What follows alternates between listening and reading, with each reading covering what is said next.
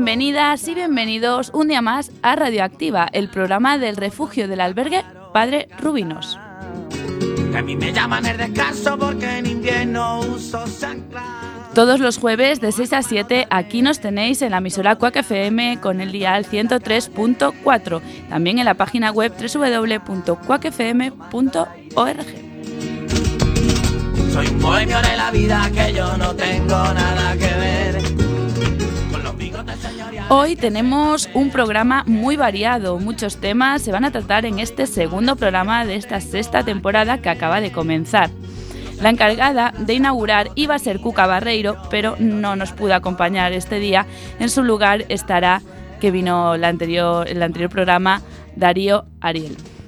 Y el aire de la calle a mí me fresca. Por si lo echabais de menos, el anterior programa hoy vuelve para estrenar esta nueva temporada. Román Míguez, ya con sección propia, Historia Universal, hablará, pues eso, de la historia en general.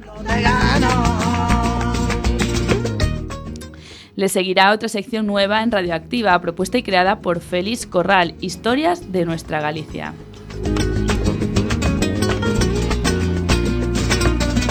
Pantalones bolsillo, pero. Como dijimos la semana pasada, los programas de Radioactiva de este año serán cambiantes, variarán semana tras semana. Pues hoy prescindiremos de la entrevista, dadas las numerosas intervenciones que habrá. Así, saltaremos directamente a espacio musical, que hoy llevará Beatriz Iglesias, debutando en esta sección. A ver qué tal se le da. Y el aire. El tema que va a tratar serán eh, dos grupos punteros de los 90 para los treintañeros, nostalgia asegurada. Y de la música pasaremos a cine. Luces, cámara y acción vuelve a acoger al guionista de Radioactiva, Omar Silva. Regresa a las ondas para mostrarnos su arte hecha guion. La sangre. Este programa lo realizan muchas personas del refugio del albergue Padre Rubinos. En la parte técnica viene a echarnos una mano Camilo Rey y yo soy Clara de Vega. ¡Empezamos!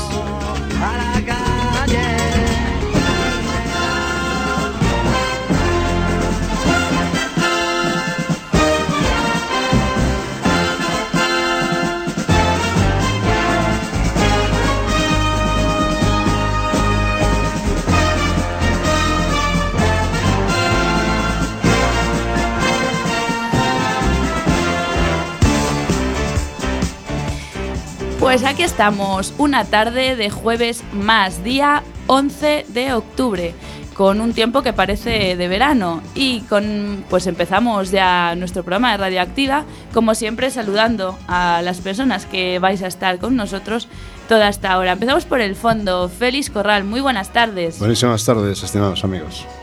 Muy buenas tardes, Beatriz Iglesias. Buenas tardes, radio oyentes. Muy buenas tardes y bienvenido a esta sexta temporada, Omar Silva. Muy buenas tardes. Muy buenas tardes y bienvenido de nuevo eh, Ariel, Darío Ariel Pérez. Buenas tardes a todos. Y por último, muy buenas tardes y bienvenido también a ti, Román Miguel. Buenas tardes una vez más.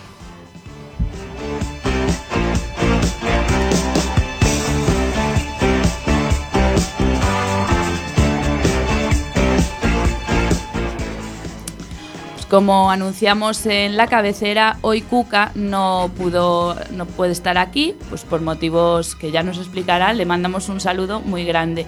En su lugar, Darío Ariel Pérez parece que le picó el gusanillo de la radio y vuelve a estar con nosotros, en este caso para leernos el, el texto que nos dejó Cuca sobre la casa de apuestas. Lo escuchamos.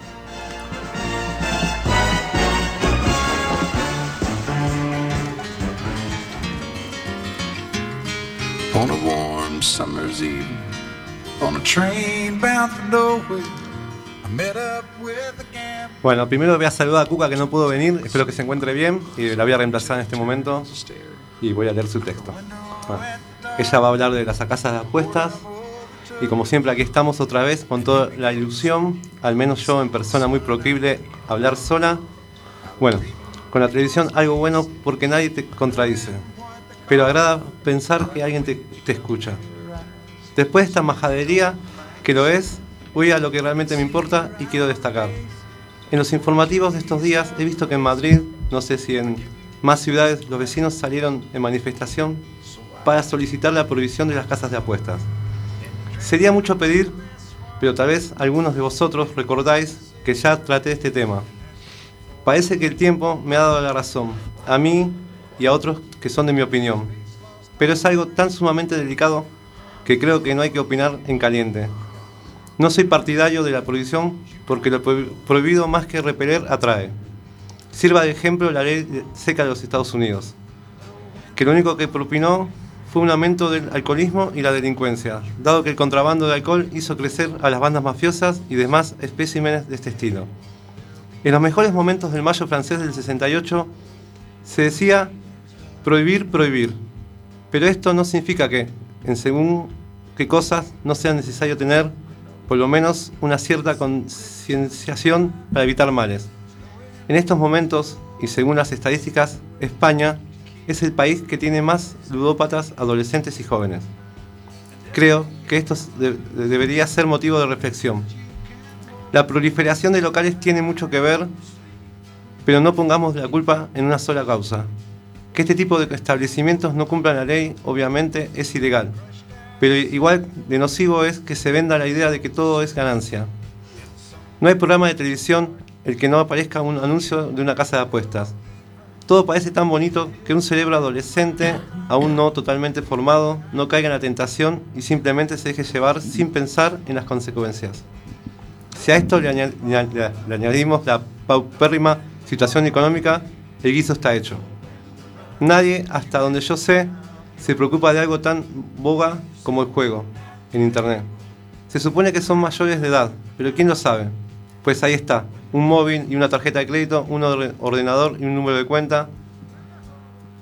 Ya es suficiente para que un chaval, incluso mayor de edad, porque ya a los 18 años hoy en día tampoco vamos a pedir milagros, aunque ya tengan edad, para ser lectores, ni elegibles para el gobierno de la nación. Se enganchen en el juego y arruinen su vida. ¿Qué se puede hacer? Adicciones siempre ha habido en este país. El juego estuvo prohibido mucho tiempo pero aún así, e incluso en ciudades pequeñas como A Coruña, todos sabían dónde se mantenían partidas clandestinas a horas intempestivas. La diferencia es que estas personas eran en su mayoría hombres, adultos y quienes en teoría serían responsables de sus actos y difíciles de influenciar.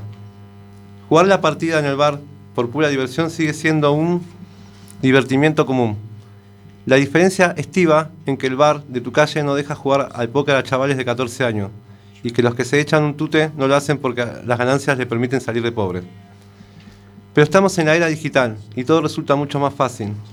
La formación fluye y los datos no son suficientemente procesados por aquellos cuyas mentes aún no se han sido maduradas del, todo. Si no se puede publicar el tabaco o el alcohol para evitar enganches prematuros, ¿por qué se permite poner una casa de apuestas en cada esquina? ¿Por qué se permite una publicidad agresiva en radio y televisión? ¿Por qué se permite que incluso algunos de los mejores equipos de fútbol de este país hayan llevado publicidad de casas de apuestas y que incluso una de ellas se anuncie como agencia oficial de un determinado gran club? Mi opinión es prófana, porque no juego ni al parchís, pero modestamente creo que no es un problema que se pueda solucionar si previamente no se hace un trabajo de campo exhaustivo, si no se trata de educar en valores y explicar claramente los peligros. Digamos que la prohibición no sirve. Es como, si, es como si quisiéramos evitar el alcoholismo cerrando los bares, pero al, mismo pero al mismo tiempo se permita que los jóvenes se vayan de botellón a muy temprana edad. No discuto la buena intención de las, de las fuerzas del orden. Según los datos, en su última redada identificaron a unos cuantos menores, pero por uno que se pilla, digamos que dos se cuelan. No creo que la represión sea la solución para ningún tipo de adicción. La información, la educación, dentro y fuera del hogar, es la solución. Y si, con el paso del tiempo ese niño se convierte en un adicto a cualquier tipo de sustancia o ludopatía o cualquier otra cosa, que sea consciente y tome su propia decisión.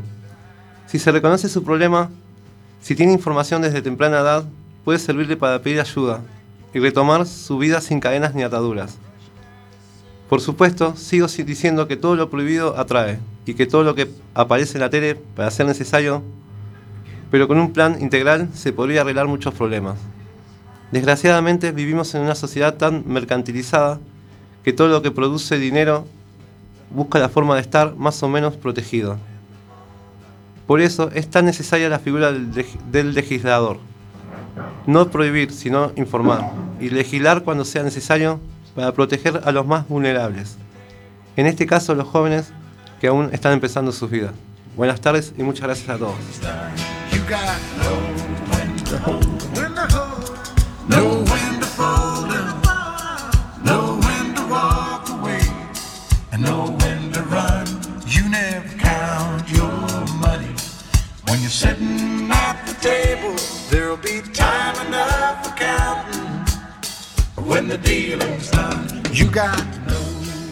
Muchísimas gracias, eh, Darío, por leer este pedazo de artículo que, como siempre, nos trae Cuca sobre la casa de apuestas en este caso, ¿no? Eh, está habiendo muchas protestas por este tema, porque es eso es un poco incoherente que, que algo que crea tanta adicción y que está viendo un auge tremendo de personas cada vez más jóvenes a, a este, pues eso, a esta adicción, o sea, a este, no sé cómo llamarlo, a este vicio, sí, Eh, yo me, me sorprendió a mí también. Yo vengo a otro país y yo en Argentina no vi tantas. ¿eh?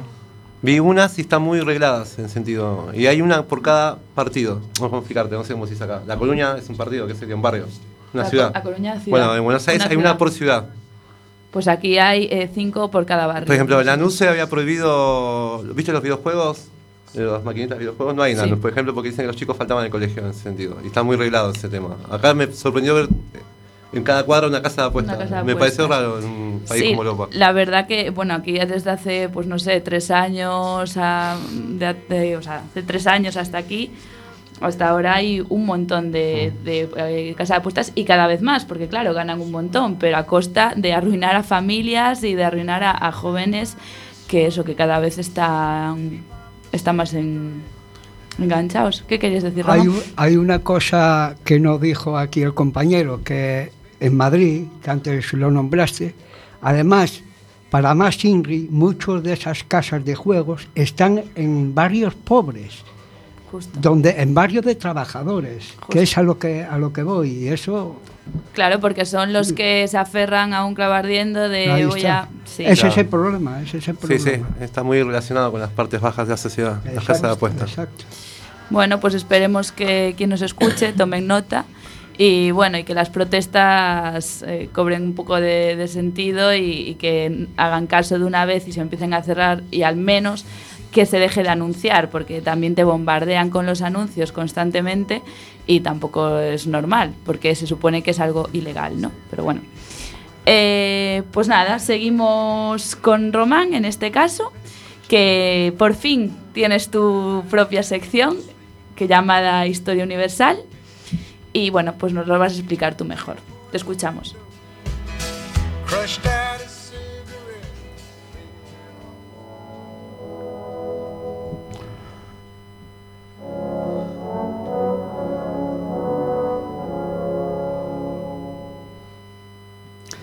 Buenas tardes, eh, queridos oyentes. Como bien dijo nuestra compañera, hoy eh, estrenamos una nueva sección de Historia Universal y bueno, hoy empezaré por hablar un poco de la antigua Grecia.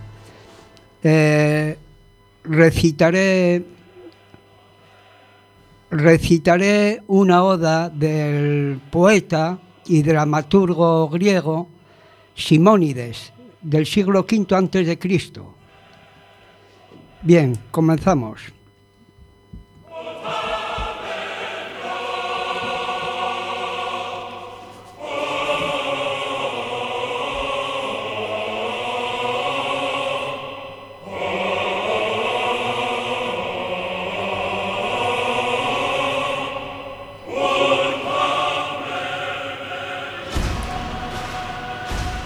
¿Por qué tan inactivos, infelices? Escapar a los confines del mundo, dejar los montes y los orgullosos emblemas de la ciudad circular en que nacisteis, pues ni la cabeza ni el cuerpo, ni la mano ni el pie serán hallados. Los ejércitos sirios de Ares los sepultarán en el suelo. No solo caerá vuestra bella ciudad, sino muchas otras. Muchos templos de los dioses serán saqueados, y la sangre ennegrecerá los recintos donde los augures ahora tiemblan y sudan de miedo. Y- Id mientras podéis.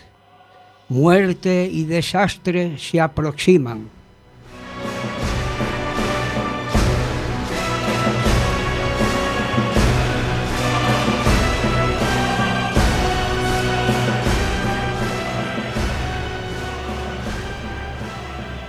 La diosa Palas Atenea debe someterse a la voluntad de Zeus.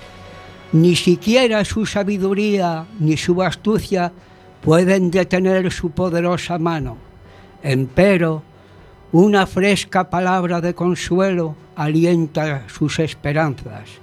Cuando las llanuras de Atenas sean llevadas desde el mar hasta las cuestas del monte Citerón, el avizor Zeus dará a Atenea un muro de madera, y esa madera la protegerá a ella y sus gentes mientras vivan.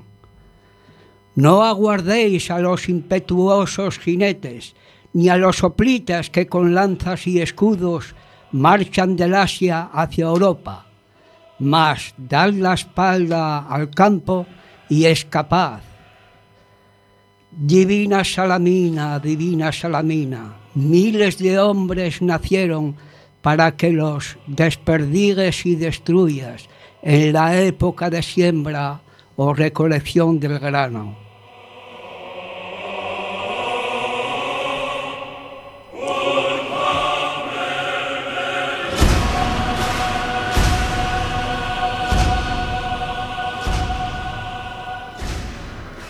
Bueno, bien, hasta aquí esta oda. Eh, quiero aclarar eh, dos puntos de, esta obra. Bueno, eh, para empezar, quiero decir que esta obra parece más que nada una premonición o una profecía de la pilla del oráculo de Delfos. Bien, los dos puntos que quiero aclarar es los siguientes. Cuando nombra a los ejércitos sirios de Ares, se refiere al ejército persa cuando invadió Atenas y la redujo a cenizas. En cuanto al segundo punto, es cuando nombra a la divina Salamina. Ahí eh, el poeta erró, erró en su predicción, ya que el ateniense político, constructor de barcos y almirante Temístocles hundió casi a la totalidad de la flota persa en Salamina. Salamina, para explicaros un poco, Salamina es un estrecho delta que da hacia el mar Egeo. Y hablando de todo un poco, por cierto que la victoria de este almirante Temístocles no fue reconocida en su tierra y de hecho fue desterrado por ello. Bueno, esto es todo por hoy. Espero que les haya gustado la historia de hoy. Román Míguez para Cuac FM. Hasta la próxima.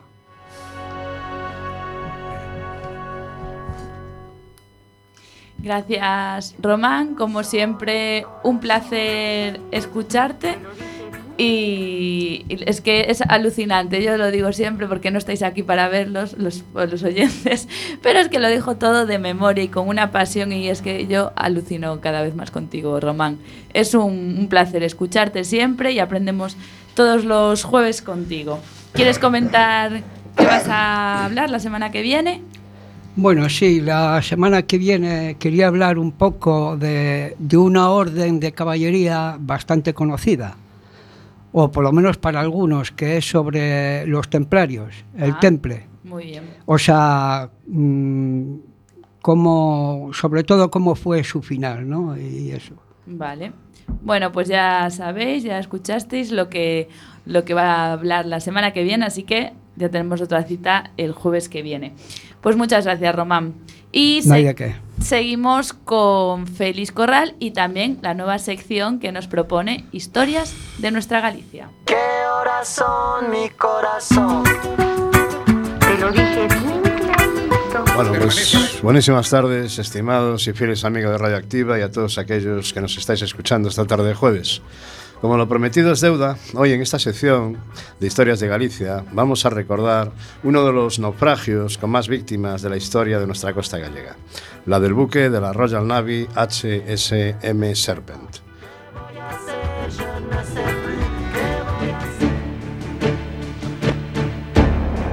Bueno, pues en esta tarde yo os pido que un poquito cerréis los ojos y nos vamos a desplazar con nuestra imaginación al 10 de noviembre de 1890. Ni más ni menos, 129 años atrás, y ya ubicados en el tiempo, solo nos queda ubicarnos en el lugar de los hechos, la costa de la muerte, en las cercanías de Cabo Vilano, Camariñas. El HSM Serpent había zarpado de Plymouth, Inglaterra, a la una y media de la tarde del 8 de noviembre, con destino a la costa occidental africana. Llevaba a bordo 176 hombres e iba a sustituir a su, a su gemelo el Archer en el patrullaje de las costas sudafricanas. Era un torpedero de acero reforzado en la línea de flotación de 68 metros de eslora, que es el largo de un buque, y casi 11 metros de manga, que corresponde al ancho.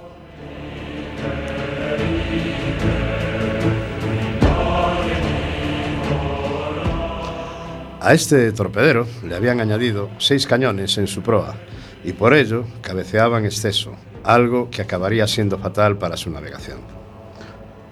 En aquellos días de noviembre, en el que el HSM Serpent entraba en aguas de nuestra costa gallega, el estado del mar iba empeorando y el buque avanzaba a una velocidad de nueve nudos y con el rumbo errado hacia su más segura desgracia.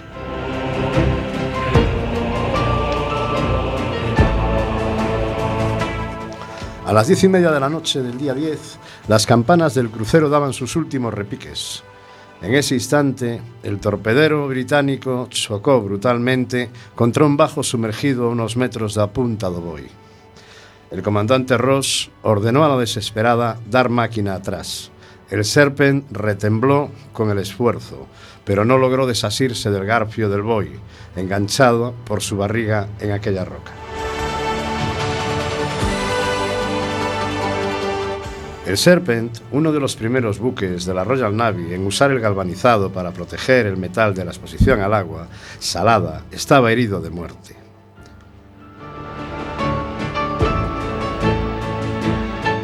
Inmediatamente hubo orden de arribar el bote salvavidas, pero un formidable golpe de mar levantó la popa del crucero y la aplastó contra aquella maldita roca.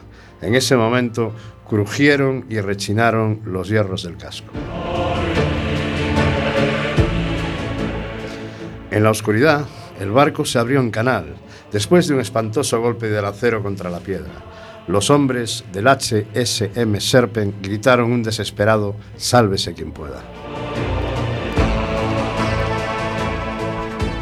Llovía y el mar estaba tan enfurecido que intentaba tragarse todo cuanto hallaba.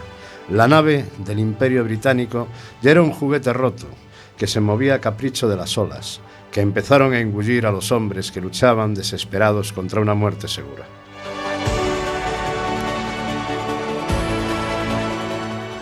De 176 hombres se salvaron tres, Frederick Gould, Edwin Barton y Onésimo Forus Luxon, que se habían puesto los chalecos de corcho. Estos supervivientes tuvieron que identificar los 142 cuerpos sin vida y mutilados de sus compañeros que fueron apareciendo en los 45 días siguientes.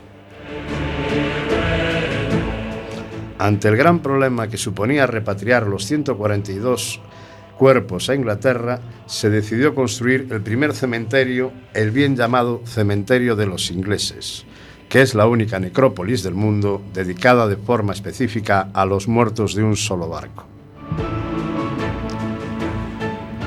Aunque cuando se estableció el Camposanto junto a la playa de Trece, Y cuando el cura de Sabiña movilizó a los vecinos para proceder a la sepultura de los 172 cuerpos en este emblemático lugar, donde en el interior están los restos del capitán y oficiales y en el exterior los de los marineros, entonces había allí enterrados algunos de los 37 fallecidos en el hundimiento del Iris Ul en 1883. Pero reitero, en toda Europa no hay un cementerio como el de los ingleses de Camariñas, y no me consta que haya otro igual en el mundo. En los años posteriores, un barco de la Armada inglesa se acercaba hasta este punto para arrojar una corona de flores y los barcos de guerra lanzaban salvas de honor en el lugar que hoy se conoce como el Bajo del Serpent. Los restos del Serpent, que fue objeto de varias campañas de desguace, están a unos 12 metros de profundidad, a 6 en marea baja. Don Miguel San Claudio San Martín, arqueólogo subacuático, hizo una campaña de inspección para patrimonio y detectó que el pecio fue objeto de expolio por una banda organizada. En esta inspección vio agujeros y cortes en lo que queda del torpedero y apreció la ausencia de varias piezas. Describe que del casco queda poco, pero sí quedan muchos objetos dispersos, sobre todo municiones de artillería y de armas ligeras y material diverso.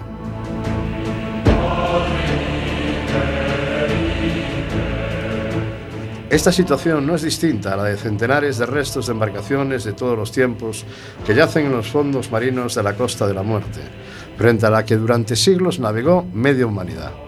Hasta aquí la terrible historia del naufragio del HSM Serpent, que es una parte de la historia más negra en lo que a naufragios de Galicia se refiere, dado el gran número de víctimas, pero es que la mar no perdona.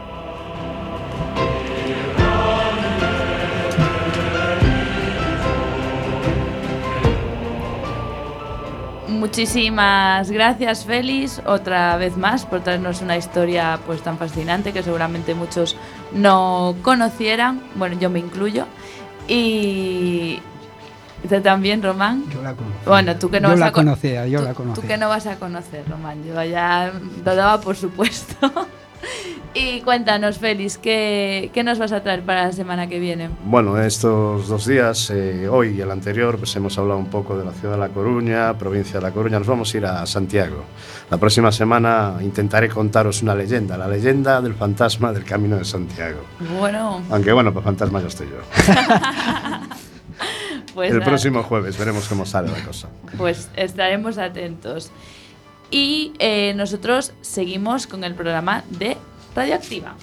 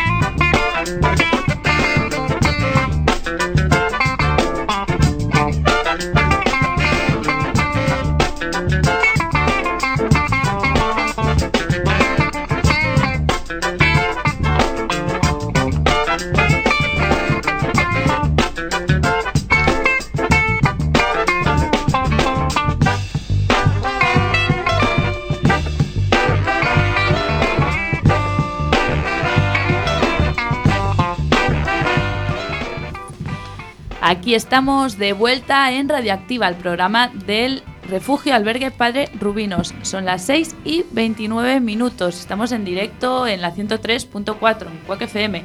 Recordad que también podéis seguirnos a través de internet en la página web www.cuacfm.org. A continuación, Bea, Beatriz Iglesias, Bea, eh, hoy se va a atrever con otra sección, con espacio musical. Dejamos atrás las entrevistas, pues porque en un principio íbamos a hacer muchas más intervenciones, muchas más personas. Al final nos vimos un poco reducidos. Pero bueno, creo que, que podemos sacarlo adelante con el espacio musical que nos va a traer ahora Bea, que nos va a hablar sobre dos, bueno, diría dos iconos, no sé si iconos, pero dos grupos míticos de los 90 eh, que empezaron los boys band y las girls band. Creo que ya sabéis de quién hablo, pero ahora os lo cuenta Bertie.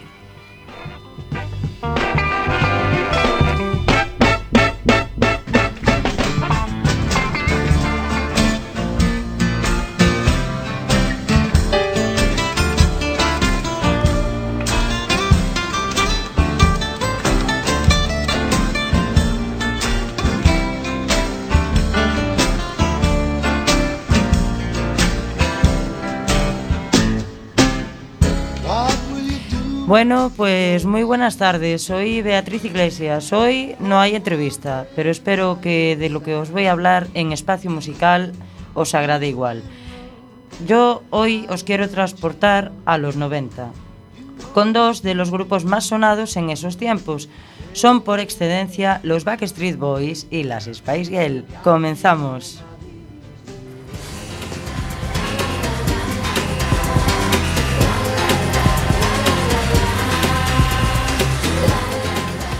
Lo haremos primero con las que están sonando, con las Spice Girls. Es un grupo británico perdón, de música pop, formado por cinco mujeres, que llevaron a cabo su carrera entre 1996 y 2001 y entre 2007 y 2008, actuando por última vez como quinteto en 2012 en la ceremonia de clausura en los Juegos Olímpicos de Londres 2012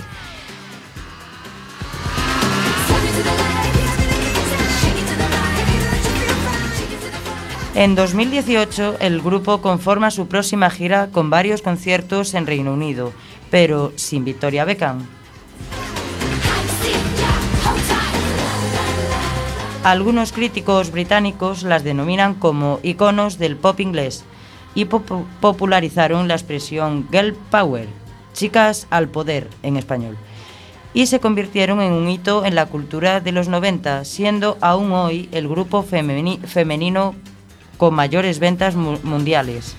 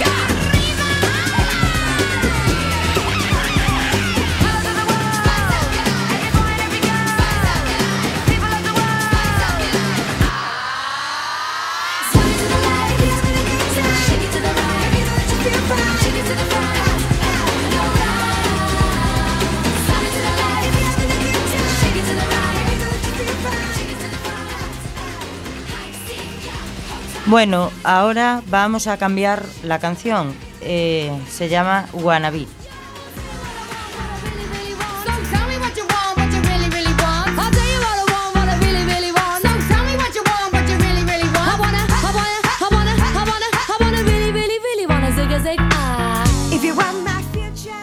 Su éxito musical ha sido y será Wannabe, escuchado por primera vez en julio de 1996.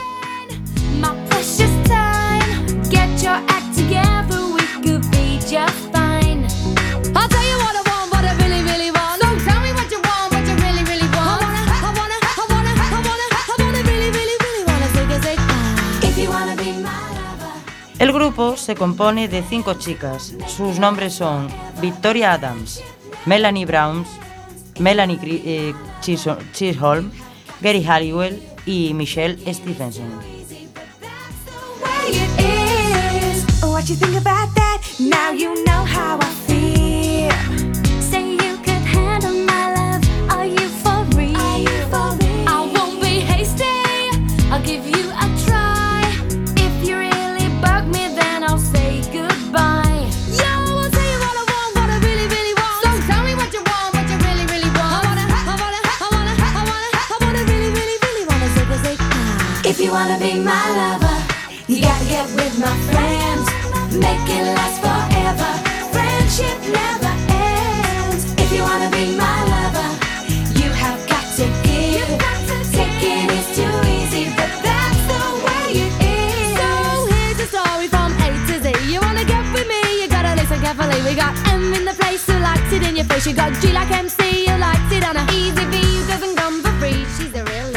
For me, how you'll see. Bueno, pues ya os seguiré contando más si sucede sobre este grupo porque ahora quiero dar paso a otro icono que son indudablemente los Backstreet Boys.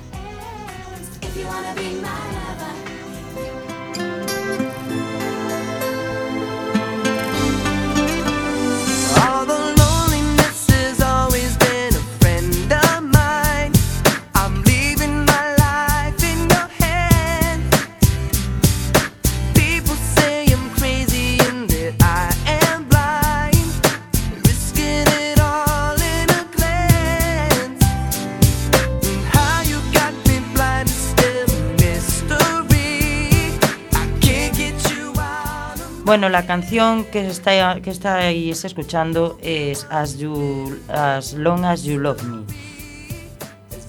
Bueno, pues los BSB es una banda estadounidense de música pop formada en Orlando, Florida, el 20 de abril de 1993.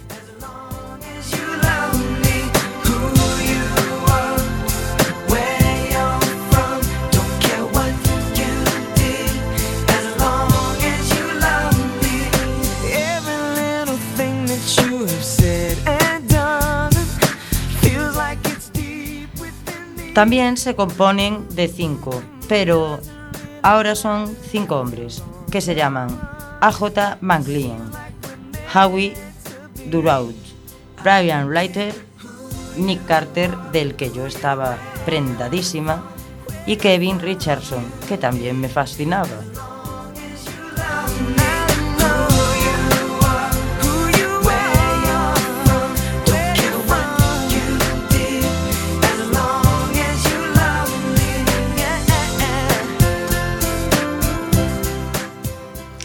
Saltaron a la fama con su álbum debut Backstreet Boys en 1996. El siguiente álbum, Backstreet Back, en 1997. Continuó con el éxito del grupo en todo el mundo. Llegaron al estrellato con su álbum Millennium en 1999 y el próximo Back and Blue en el 2000. Escuchamos una canción de la- del popular álbum Millennium, Don't Wanna Lose You Now.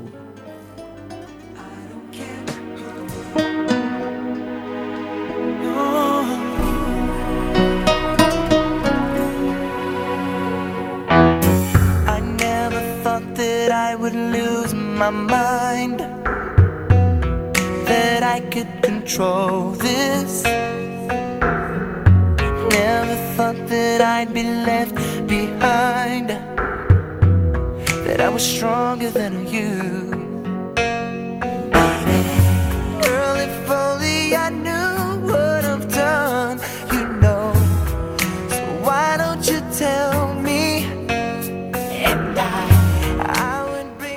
Esta canción va dedicada para dos oyentes, Nati y Castro. Después de un descanso de tres años, la banda lanzó cinco álbumes. Never Gone en el 2005, Unbreakable en el, 2000 en el 2007, perdón, This Is Up en 2009, NKOTBSB junto a los New Kids on the Block en 2000 en 2011, que estamos escuchando algo eh, de eh, Wanna Lose You Now. Luego de 6 años su reciente álbum DNA en 2019.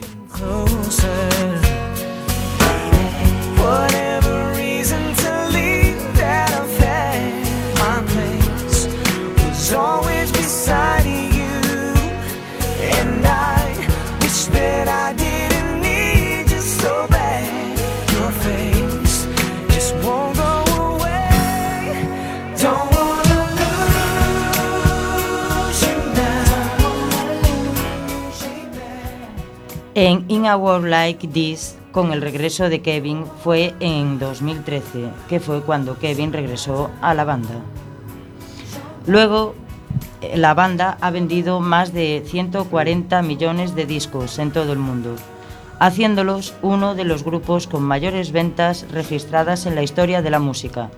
De acuerdo con Billboard, son el primer grupo desde Seid en hacer llegar sus primeros siete álbumes en el top 10 en esta lista.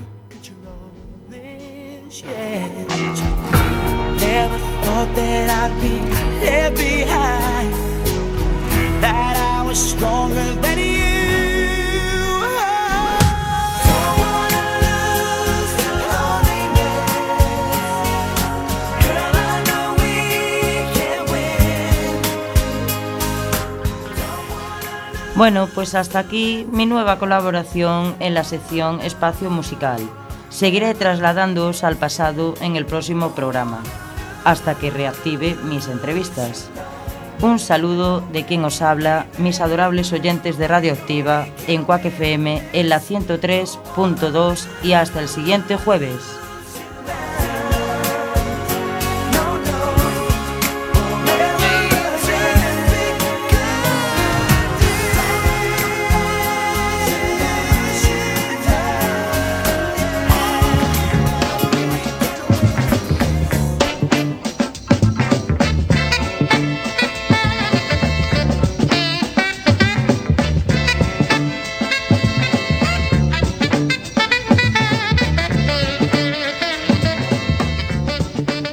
Pues gracias, Bea.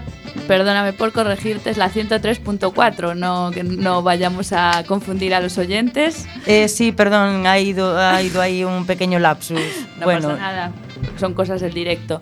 Bueno, muchas gracias por trasladarnos al pasado. Los treintañeros, pues tuvimos ahí nuestro, bueno, el, el momento de nostalgia, recordando las carpetas eh, puestas con las fotos de, de Nick Carter y estas cosas. Seguro que más de uno Kevin, y Kevin más de también. una. Y Kevin también. Sí, sí. Bueno, pues muchas gracias, eh, Bea. Y eh, seguimos aquí en Radioactiva, en el programa del albergue Padre Rubino. Son las 6 y 42 minutos. Estamos en directo en la 103.4, también la página web www.cuacfm.org. Estamos en el segundo programa de esta sexta temporada. Que después, si nos da tiempo, bueno, os adelantaré eh, bueno, os quería hacer una proposición a todos los que nos estáis escuchando, pero bueno, eso ya al final del programa. Antes de eso, Omar Silva regresa a las ondas de Quack como, como buen guionista que es para, para mostrarnos su trabajo. Hoy no sé muy bien si quieres comentar un poco antes de, de empezar de qué va a tratar. Ya te lo decía, ya lo Esto que se presentas ahora que se entere quien quiera, ¿no? Bueno, pues sin más, lo vamos a escuchar ahora, en unos segunditos.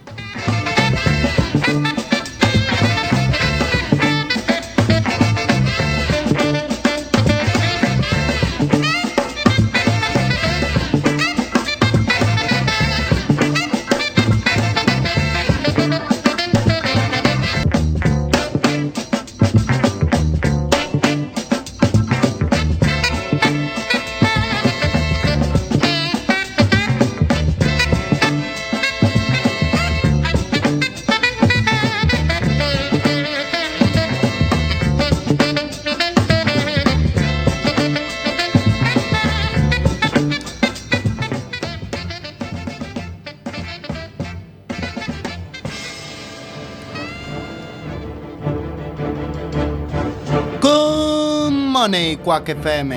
Bienvenidos al 103.4 al programa Radioactiva del, del albergue Padre Rubinos. Yo soy Omar Silva y vengo para contar el tercer guion de los que tengo escritos aquí. Muchas gracias por dejarme y no sé, ¿empezamos?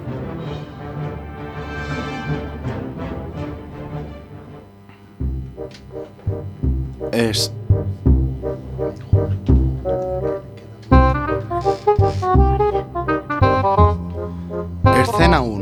José, de 28 años, se encuentra dentro de un coche accidentado.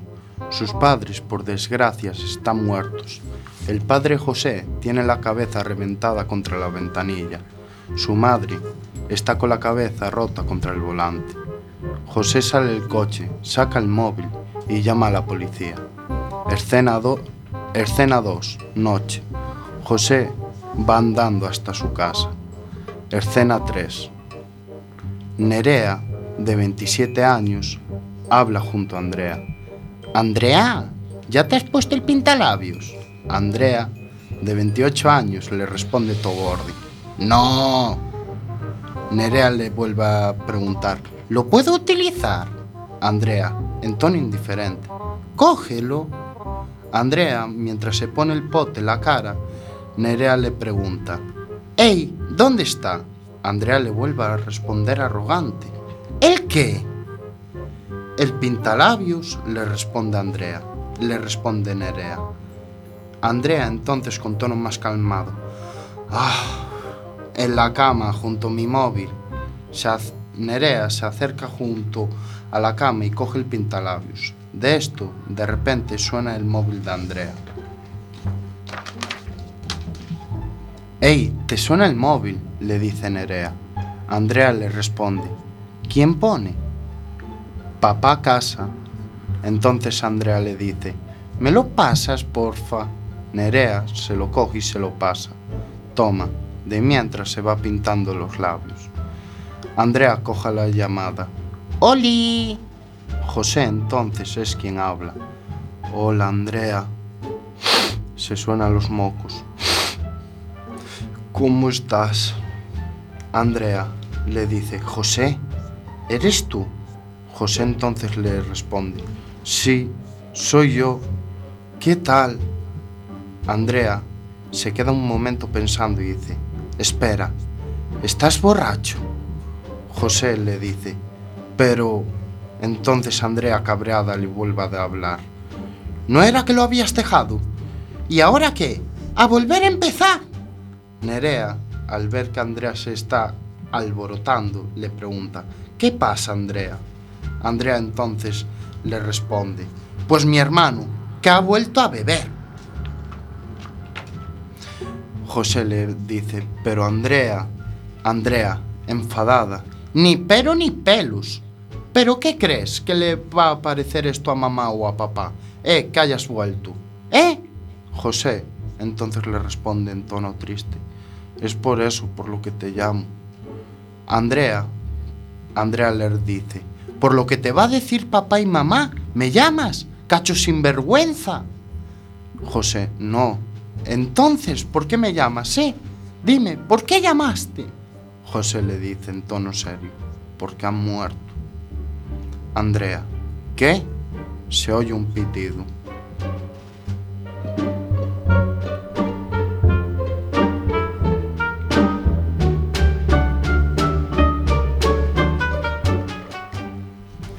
Escena 4. José y Andrea entran en casa. José se suena los mocos y habla.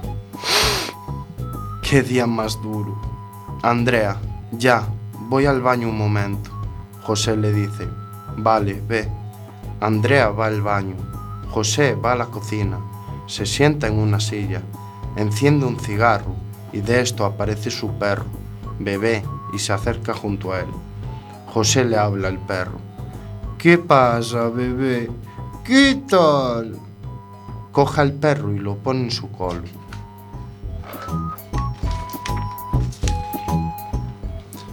De esto, Andrea entra a la cocina y le pregunta, ¿qué haces?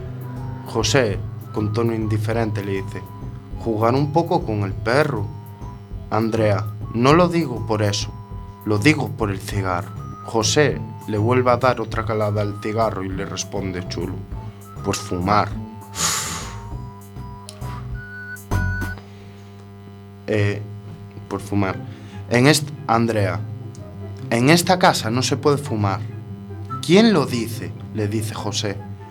Era una de las normas que tenía nuestro padre, le contesta Andrea. José le dice tranquilamente, lo sé. Va a la nevera y coge una cerveza. Andrea lo para y le dice, ¿pero qué? No, deja eso ahí. José se siente y dice, no, abre la cerveza y le da un trago. Eh, entonces Andrea forcejea con él, pero él, José, le da un empujón y la aparta. Con tono de prepotencia le dice, y yo digo que no, Andrea, si quiero tomarme una cerveza, me voy a beber una cerveza. Y si no quiero beber, pues no bebo. Andrea le dice en tono entrañable, ¿y qué pensaría mamá o papá de esto? Y dice José, no lo sé. ¿Qué? le responde Andrea.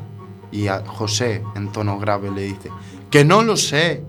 Andrea, sí lo sabes. Así que no te hagas el tonto. José, en tono alto y lento. ¿Y qué más da? Ya hemos perdido todo. Hemos perdido a papá y a mamá. Vamos a perder el piso. Tú te irás a acabar el máster que ellos pagaron.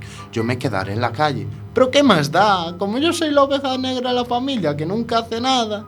Andrea entonces le dice, ¿ves cómo tienes que parar de beber? Que ya te afecta y haces decir estupideces. José le dice, ¿no lo sabes? Andrea le dice, ¿lo qué? Papá hipotecó el piso para pagar tu máster, le contesta José. Andrea se queda anodadada y lo mira para enfrente. Después le dice, no. José, con tono chulo, sí, y además lo despidieron después del taller.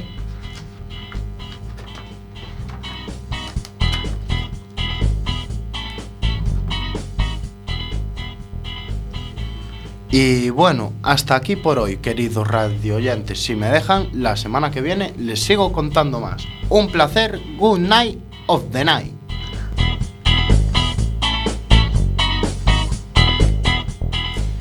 Muy grande, Omar. Pasas del thriller a la comedia, ahora aparece un dramón que nos va a tener todos enganchadísimos. Bueno, pues nada, seguiremos la historia la semana que viene. Ya, nos, ya lo sabéis, queridos oyentes, que, que podéis eh, escucharnos la semana que viene para saber qué es lo que pasa con José, con Andrea. Vale, eh, antes de terminar, quería decir así brevemente, faltan unos pocos programas para que hagamos 100 programas de Radioactiva. Entonces, eh, se me ocurre que podría, eh, pues dar propuestas de qué se podría hacer en ese programa número 100.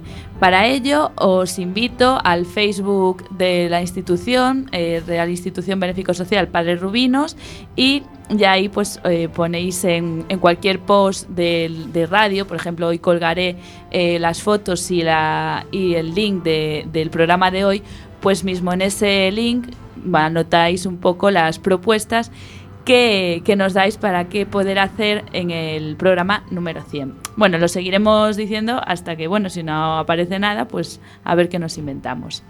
Y hasta aquí Radioactiva. Nos vamos.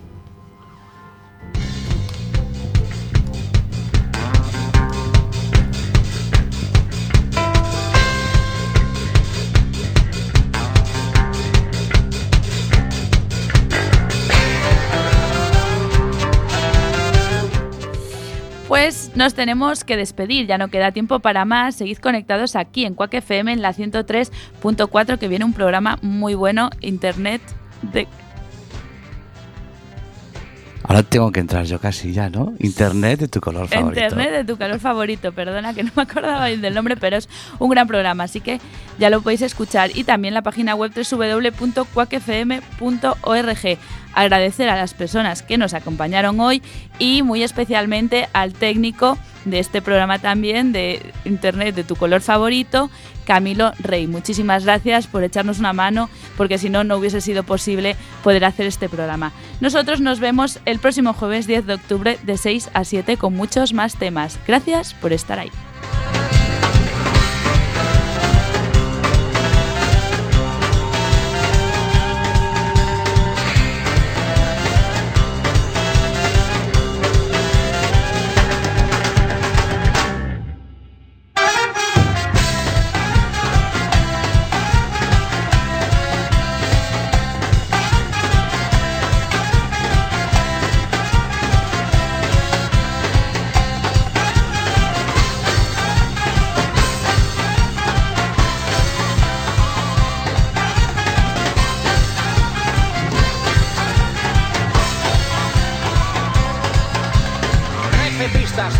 rociadas de lume 13 Cos mellores artistas termalistas Os mellores sons das cancións Malabares con fanfarrias, salsas, himnos da noite Animais salvaxes da vida cotián Depredadores das guerras que tumban, que matan. Ebanistas do amor con aristas. Animadores da deserción o asasinato legal. Costumistas de negro despertador. Lume purificador do negro café. Lume que non queima árbores inocentes de avaricia. Lume que non petrolea océanos de infancias. Lume ourensán. Lume dictaduras, anacruces, músicos, artistas, técnicos, discos, melómanos, bailadores, agitadores, con todos ustedes.